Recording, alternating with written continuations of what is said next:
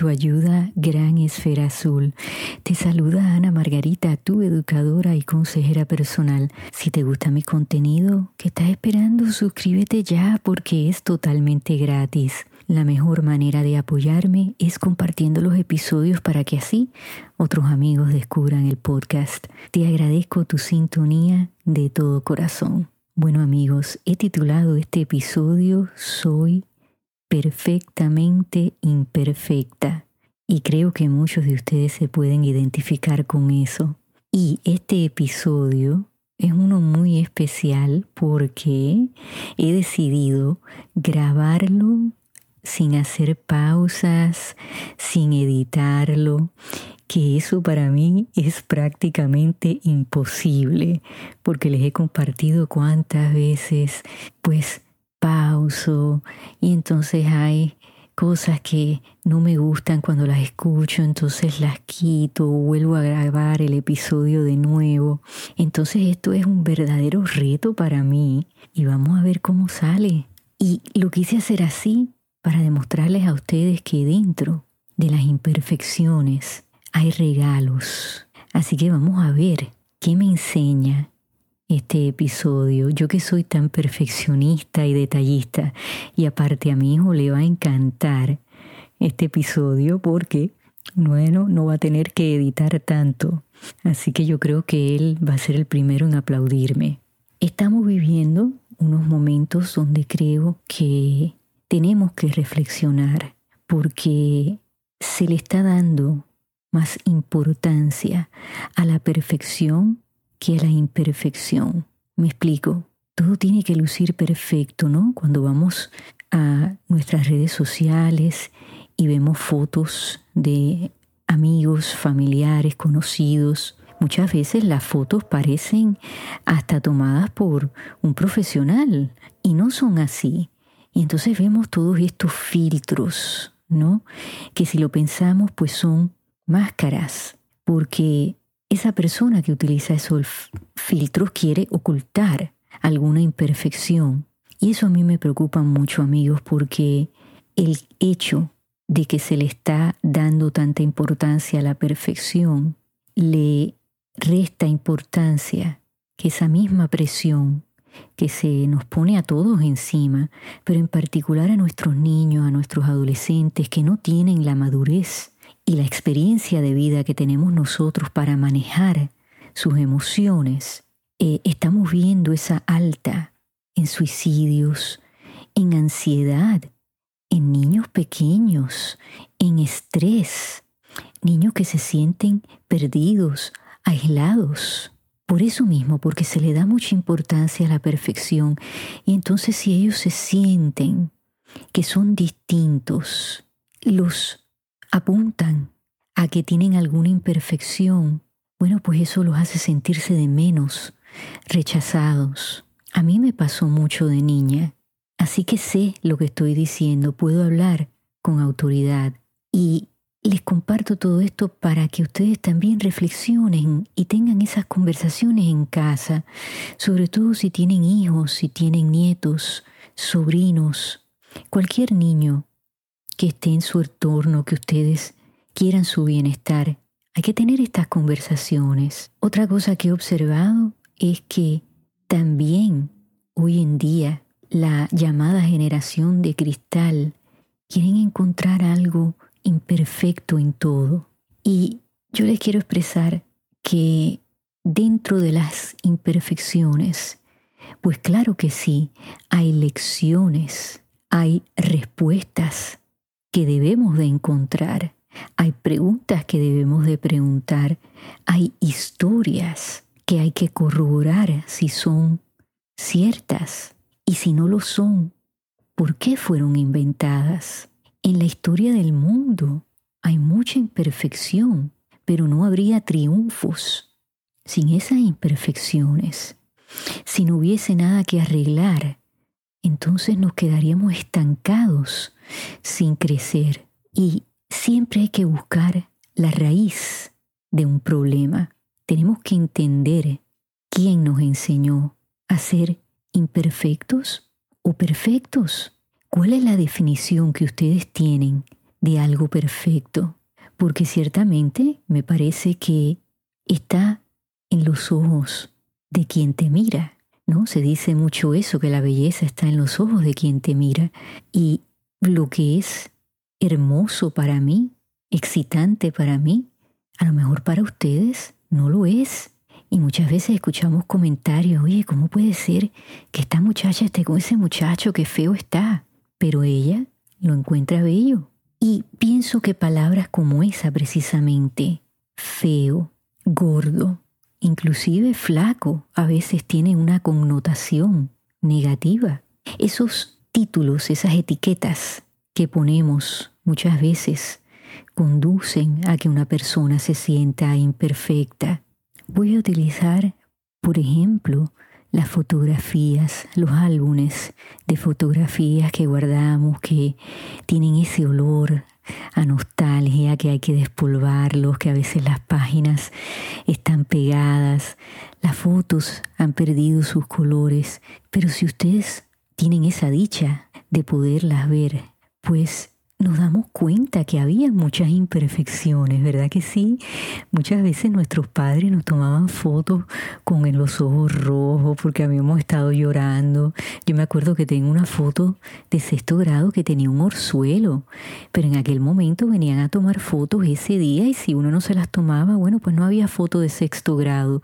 ¿Y quién le decía eso a la mamá de uno? No me quise tomar la foto.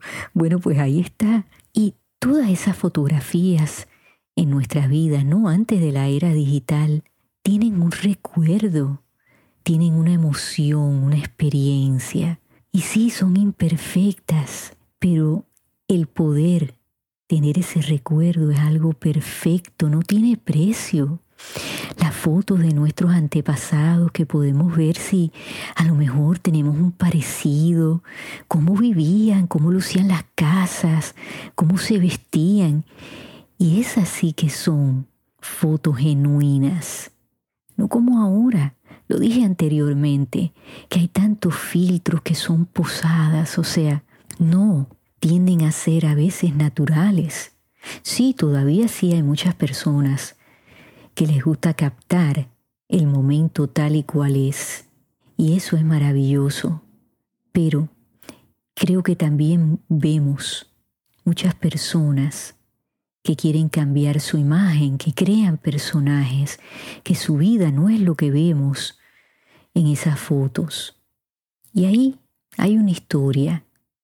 Ahí ha pasado algo tal vez que esa persona siente que tiene que tapar su verdad. Creo que todos somos responsables de hacer sentir a otras personas así. Los medios son muy responsables, las redes sociales cargan esa responsabilidad porque pues han abierto una plataforma libre para que aquellas personas que les encanta no poner una gran luz sobre las imperfecciones, pues tengan ese portal abierto, disponible, al alcance de los dedos, para criticar, para juzgar. ¿Cuántos programas para aquellos de nosotros que tenemos de 30 años para arriba ahora lo quieren cancelar, quieren cancelar ese recuerdo maravilloso que tenemos muchos de nosotros de esos programas, sí, no eran perfectos, había mucha imperfección, se decían cosas que hoy en día nos hemos educado y entendemos que podían lastimar a alguien, pero también hay que respetar el recuerdo que viene arraigado de esos programas, como el Chavo del Ocho, que muchos de nosotros lo guardamos en nuestro corazón, que tenemos memorias maravillosas de llegar del colegio y después de hacer las asignaciones, pues ver el chavo del ocho, que también nos enseñó las diferencias sociales que son tan injustas, que nos enseñó que puede haber amistades muy lindas, a pesar de que todos podemos ser distintos y venir de distintas ramas de la sociedad. Así que ese programa sí nos enseñó mucho. El grupo menudo. Yo que fui una gran fanática y creo que muchas mujeres de mi edad se van a relacionar con lo que voy a decir. Yo nunca los vi como objetos sexuales, jamás, ni ninguna de mis amigas. Ellos eran cinco muchachos que nos hacían soñar, sonreír con sus canciones, con sus bailes. Eh, veíamos su ropa y la queríamos copiar, los colores, las botas que se ponían, eh, el pelo se lo celebrábamos, la forma que hablaban. La gente joven de menudo era un programa para toda la familia donde los muchachos, pues aparte de cantar, de bailar, pues hacían chistes, comedia. Y yo guardo unos lindos recuerdos, yo que fui una niña que sufrí mucho, pero esos, ese sábado a las seis y media de la tarde, yo siempre tenía una sonrisa y era cuando el canal 2 de Telemundo, ¿no? Eh, tenía a la gente joven de menudo y era una media hora donde pues yo me sentía niña, me sentía igual que las demás, me sentía normal. Y ahora sabemos que hubieron imperfecciones dentro de ese grupo, que algunos de los muchachos pues sufrieron cosas impensables. Yo como fanática me hubiese gustado borrar todo eso, me hubiese gustado protegerlos, porque lo que ellos me dieron fue perfecto. Y así yo hubiese querido que fuera la experiencia de ellos. Y si ustedes los escuchan hablar ahora, ellos en ese momento no se daban cuenta del gran amor que habían despertado. Fue hasta que se vuelven a reencontrar. Y ellos lo expresan así, que pudieron palpar ese amor y que sigue perdurando. El amor, pues es imperfecto también, porque nos duele, nos hace sentir sufrimiento, pero también nos hace sentir vivos. Y hay muchos tipos de amores. Creo que el amor que se acerca más a la perfección es ese amor que sentimos por nuestros hijos, porque es un amor incondicional. El amor que nuestros animalitos sienten por nosotros, ese es un amor muy perfecto, también muy incondicional. ¿Saben dónde yo encuentro imperfecciones, donde no encuentro amor, bondad, empatía, compasión? Es cuando sabemos que estamos haciendo un mal y no rectificamos, no corregimos ese comportamiento, no pedimos perdón. Eso es imperfecto. El no decir la verdad, eso es imperfecto. El hacerle mal a otras personas, eso es imperfecto. Para mí la palabra tolerancia es imperfecta porque lo que quiere decir es que esa persona está por debajo de nosotros y se está haciendo algún tipo de sacrificio, ¿no? Cuando decimos que toleramos a alguien, Ahí hay mucha imperfección. Creo que en la palabra aceptar hay mucha perfección. Esa sí es una palabra democrática. Te acepto, me acepto. Acepto lo que Dios me quiera enviar. Acepto mis errores. El perdonar es un acto perfecto porque es probablemente una de las cosas más difíciles de hacer, sobre todo cuando sabemos que esa persona pues no lo merece. Pero yo hice varios episodios hablando del perdón y podemos o no perdonar, pero lo que hay que hacer es dejar ir esos resentimientos, ese dolor que nos va a hacer daño, que corroe nuestros sentimientos, nuestras acciones. El perdón es perfecto cuando se otorga, porque se hace del corazón, porque hemos entendido por qué esa persona erró y hemos logrado llegar a un espacio de comprensión, de bondad. Cuando alguien nos pide perdón, eso es un acto perfecto, cuando lo hacen de corazón y a pesar de que admiten saber que nos hirieron a propósito, con intención, pero cuando lo hacen entendiendo eso y siendo sinceros, nosotros podemos recibir ese perdón. Creo que ahí muchas veces cargamos culpa de muchas cosas en nuestras vidas y se nos hace difícil perdonarnos también a nosotros mismos por nuestras acciones, por nuestros errores. Pero yo creo que lo importante es aprender y examinar qué intención tuvimos. Y si tuvimos la mejor intención, hicimos lo mejor que pudimos, no debemos de cargar culpa. Debemos perdonarnos. Y si por casualidad en ese momento de la vida lo hicimos con una mala intención y a propósito, debemos entender el por qué. Y nos podemos perdonar si hemos logrado cambiar eso es lo maravilloso del cambio.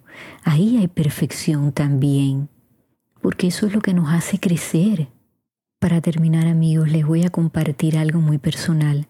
Yo siempre quise ser mamá y tenía muchísimos miedos porque sabía que yo iba a ser una mamá pues distinta, que no iba a poder hacer ciertas cosas que ustedes que me están escuchando, que son padres, las hacen sin pensarlas, yo no le iba a poder leer libros a mis hijos, no los iba a poder llevar a actividades puesto que no puedo manejar, iba a tener que depender de otras personas. Y como esas tenía muchísimos miedos. Y siempre pensé, les voy a hacer daño, que van a pensar, a lo mejor se van a sentir avergonzados de mí, o sea, yo tenía todas estas imperfecciones, ¿no? Todo está en una lista de cosas que podían pasar. Pero a la misma vez, pues quería ser una mamá perfecta para ellos. Y les comparto que hace un tiempito atrás, pues le pregunté a mis hijos, ¿ustedes alguna vez se sintieron avergonzados de mí? ¿Me resintieron porque a lo mejor, pues, yo no los podía ayudar eh, como quería, eh, con las asignaciones de, de, tal vez poderles leer eh, cuentos de libros. Y mi hijo mayor me dijo, ¿sabes qué, mamá? Yo estaba en sexto grado cuando me di cuenta que otras personas discriminaban en contra de otros niños que tenían otro color de piel yo nunca me había dado cuenta. Me dijo, y eso pasó gracias a ti, porque yo creo que nosotros también, pues éramos ciegos en ese sentido, porque tú nos enseñaste a aceptar a todo el mundo por igual. Y yo me sorprendí al verlo en la escuela, que eso existía. Yo nunca pensé que mis amigos eran distintos a mí. Siempre los vi como iguales. Y mi niña me dijo, yo te observaba mamá como tú, pues abogabas por ti, por nosotros, explicabas lo que tú necesitabas y me dijo, eso a mí me ayudó cuando decidí entrar a debate. Y hoy en día me siento muy orgullosa de ella porque acaba de, de obtener una oportunidad como entrenadora Así que antes era participante y ahora está entrenando a otros jóvenes. Y, me dijo yo, les puedo compartir todo lo que yo he aprendido. Y tú me enseñaste desde muy chiquitita a expresar lo que yo necesitaba porque nosotros no te podíamos apuntar, quiero esto, quiero aquello, te lo teníamos que verbalizar. Así que fíjense amigos, todas esas listas de imperfecciones que yo tenía, pues al fin y al cabo fueron las cosas que mis hijos ven como perfectas y me siento orgullosa de que son dos jóvenes que aceptan a todo el mundo por igual, que no ven el color en las personas, que no ven a nadie de menos, que son jóvenes bondadosos, compasivos y Ahí es donde encontramos toda esa perfección que tanto ansiamos. Así que amigos de este episodio, tal vez imperfecto, pues les he abierto mi corazón y como lo hice desde ese espacio, bueno, pues espero que ustedes lo hayan encontrado perfecto. Así que amigos, hasta la semana que viene, muchas gracias por haberme escuchado y en donde quiera que ustedes se encuentren en esta gran esfera azul, enciendan esas esferas porque para mí son perfectas. Regalen y reciban luz hasta que nos volvamos a escuchar.